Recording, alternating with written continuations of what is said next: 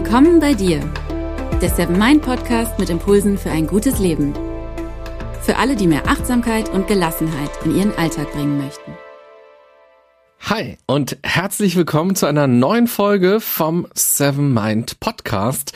Impuls Nummer 19 ist das. Mein Name ist René Träder und heute geht es ums Ausmisten.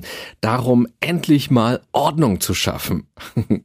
Das Schöne ist ja, Dinge zu sortieren bedeutet, dass sich auch ganz viel in uns selbst sortiert. Aufräumen und wegschmeißen bedeutet, dass auch in uns Freiheiten und Freiräume entstehen. Ausmisten hat so viele positive psychische Aspekte.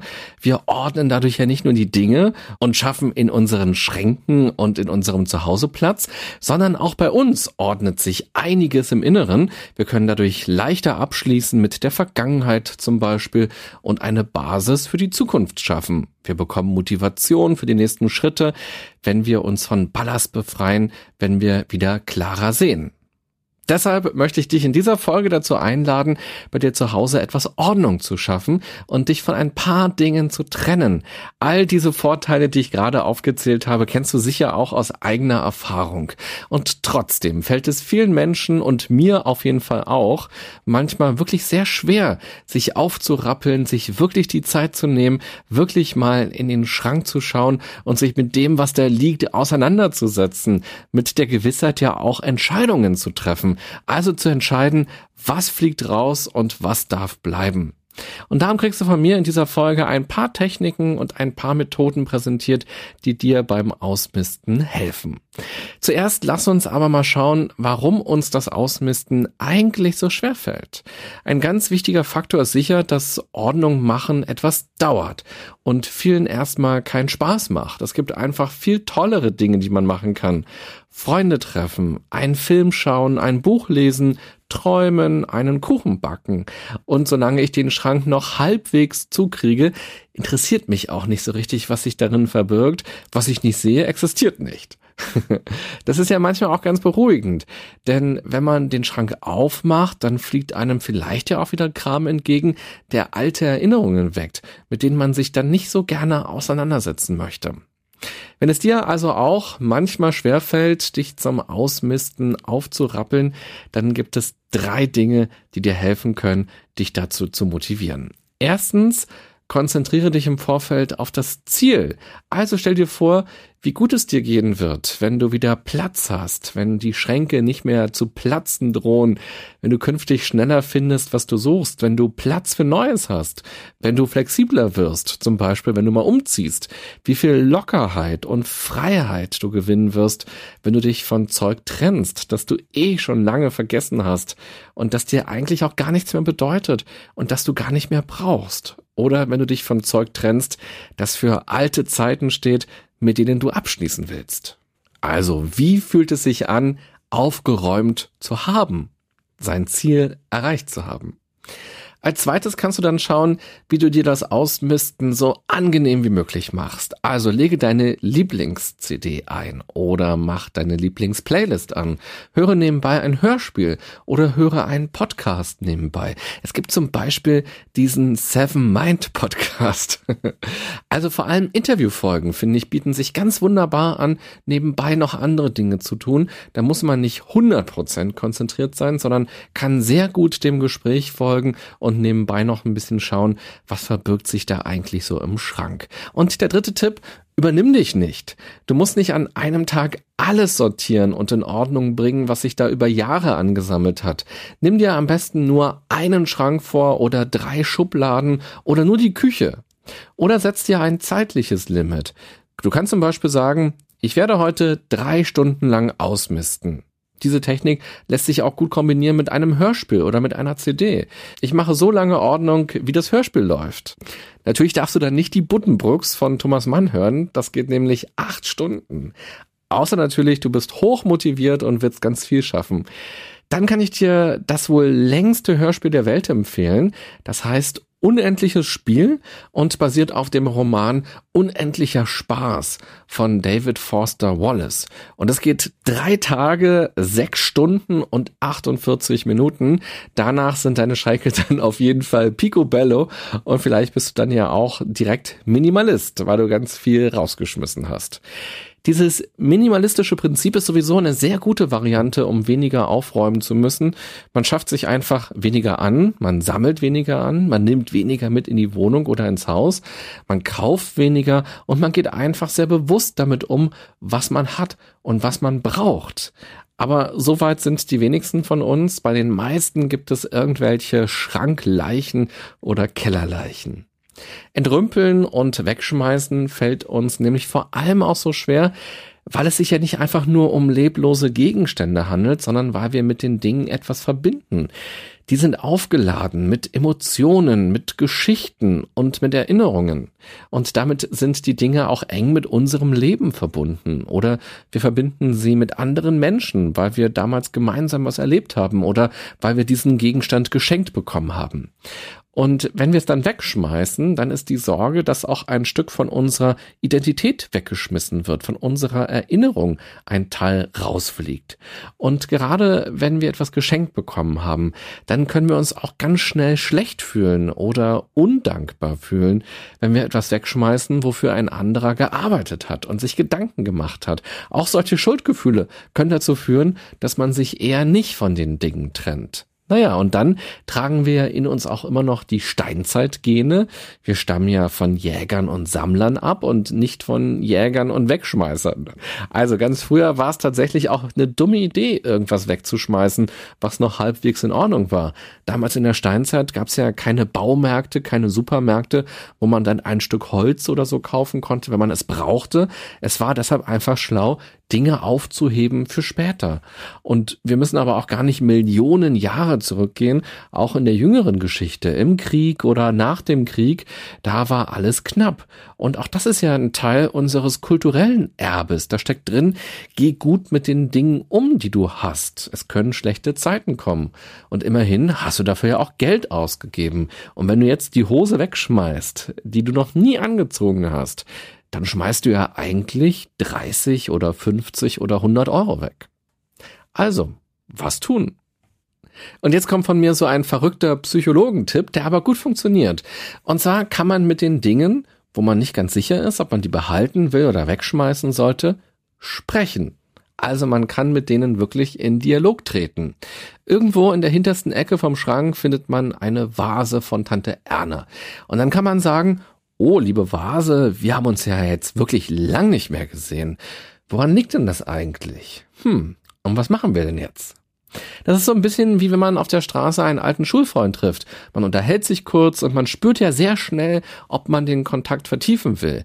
Will man Nummern tauschen und sich jetzt öfter treffen oder geht dann doch jeder seiner Wege? Und so ist es auch mit so einer Vase, die man da wiederfindet. man muss sich fragen, will ich mit dir in Kontakt bleiben? Will ich die Beziehung intensivieren? Also will ich dich auf den Tisch stellen und benutzen? Und meistens gibt's ja gute Gründe, warum die Dinge dann irgendwann in der hintersten Ecke liegen. Und wenn man feststellt, eigentlich passt diese Vase gar nicht so richtig zu mir, dann kann man sich auch von ihr trennen. Und trennen kann ganz vieles bedeuten. Das kann wegschmeißen bedeuten, es kann aber auch weggeben bedeuten, also verschenken oder auch verkaufen. Vielleicht gibt es ja jemanden, der sich in diese Vase verliebt und der sie dann auch wirklich gerne benutzt, bei dem sie viel besser aufgehoben ist. Und dieser Gedanke macht das Ausmisten häufig schon sehr viel leichter. Vielleicht wäre ja auch ein Flohmarkt eine gute Idee oder eBay oder man stellt ein Foto davon bei Facebook rein und jemand findet sich dann, der den Gegenstand gerne will. Weggeben fällt auf jeden Fall oft sehr viel leichter als wegschmeißen, aber gerade Geschenke sind immer noch ein schwieriges Thema, weil man sich dabei schlecht fühlen kann. Aber man muss sich immer bewusst sein, Gegenstände, die man nicht benutzt, die man nur lagert, die braucht man ja gar nicht. Und so eine Vase ist in irgendeiner Ecke vom Schrank völlig nutzlos und dann kann man sich auch von der trennen, weil im Prinzip hat man die ja schon weggeschmissen mit dem Herzen. Man hat sie ja in die hinterste Ecke gepackt, man will sie ja gar nicht.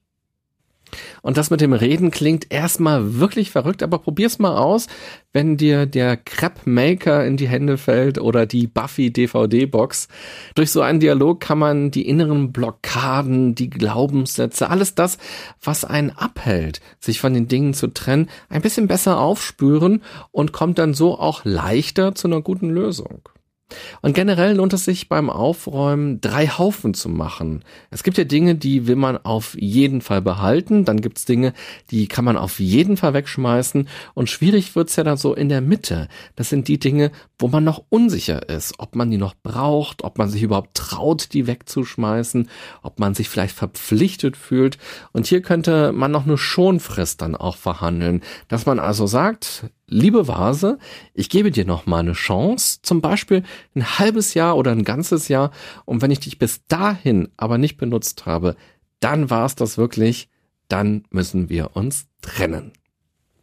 Wenn wir Dinge wegschmeißen, ordnen wir dabei auch viel im Kopf und loslassen bedeutet Freiheit, bedeutet Möglichkeiten zu haben, bedeutet sich weiterentwickeln zu können. Loslassen bedeutet ganz viele Chancen zu haben, auch wenn man die in dem Moment vielleicht noch nicht sieht.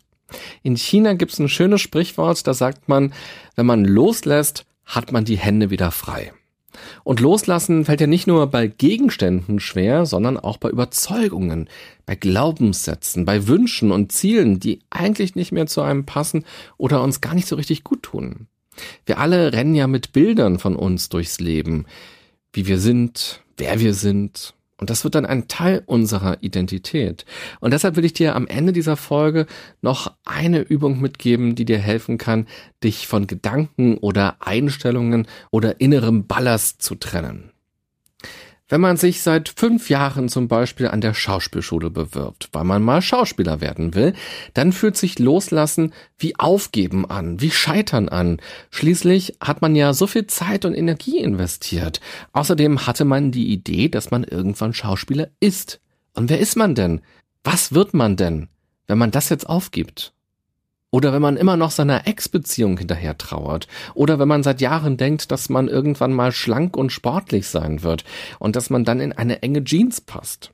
Hier ist ganz wichtig zu verstehen, dass so manche Ziele oder Wünsche oder Visionen uns gar nicht gut tun, dass es eigentlich kleine Arschtritte sind, die wir uns selbst versetzen und das Loslassen wirklich viel Freiheit bedeutet und vor allem auch ein Schritt in Richtung Achtsamkeit ist, nämlich indem man das annimmt, was gerade ist und nicht immer in der Vergangenheit lebt oder in der Zukunft lebt. Durchs Loslassen entsteht erst einmal aber eine Lücke. Und diese Lücke fühlt sich blöd an, weil plötzlich ein Ziel, eine Richtung, ein Denkkorsett wegfällt, weil dadurch eben auch ein Stück unserer Identität wegfällt. Das ist die negative Seite der Freiheit. Und wenn man die Freiheit aber gestaltet, wenn man ihr eine Form gibt, dann wird sie positiv. Und die Übung geht so. Du nimmst dir einen Zettel und schreibst diese eine Sache rauf. Zum Beispiel Schauspieler sein oder die Beziehung nochmal hinkriegen. Oder auch negative Gedanken, sowas wie ich bin zu dick. Und dann nimmst du den Zettel, streckst den Arm aus und lässt den Zettel langsam fallen. Und dabei geht es dann darum, das bewusst zu sehen, das bewusst wahrzunehmen, dass dieser Gedanke, diese Idee sich von einem löst und so langsam runtersegelt. Und das kann man auch mehrmals wiederholen und mal darauf achten, wie es sich anfühlt. Ob es sich dann beim dritten Mal, beim fünften Mal anders anfühlt und irgendwann auch selbstverständlicher wird. Oder man zerknüllt diesen Zettel direkt und feuert ihn gegen die Wand. Das kann viel Energie geben und helfen, um sich dann auch anders zu verhalten im Alltag. Also wenn das interessant für dich klingt, dann probiere es doch mal aus. Fazit, das Aufräumen in der Wohnung bedeutet auch ein Aufräumen im Inneren.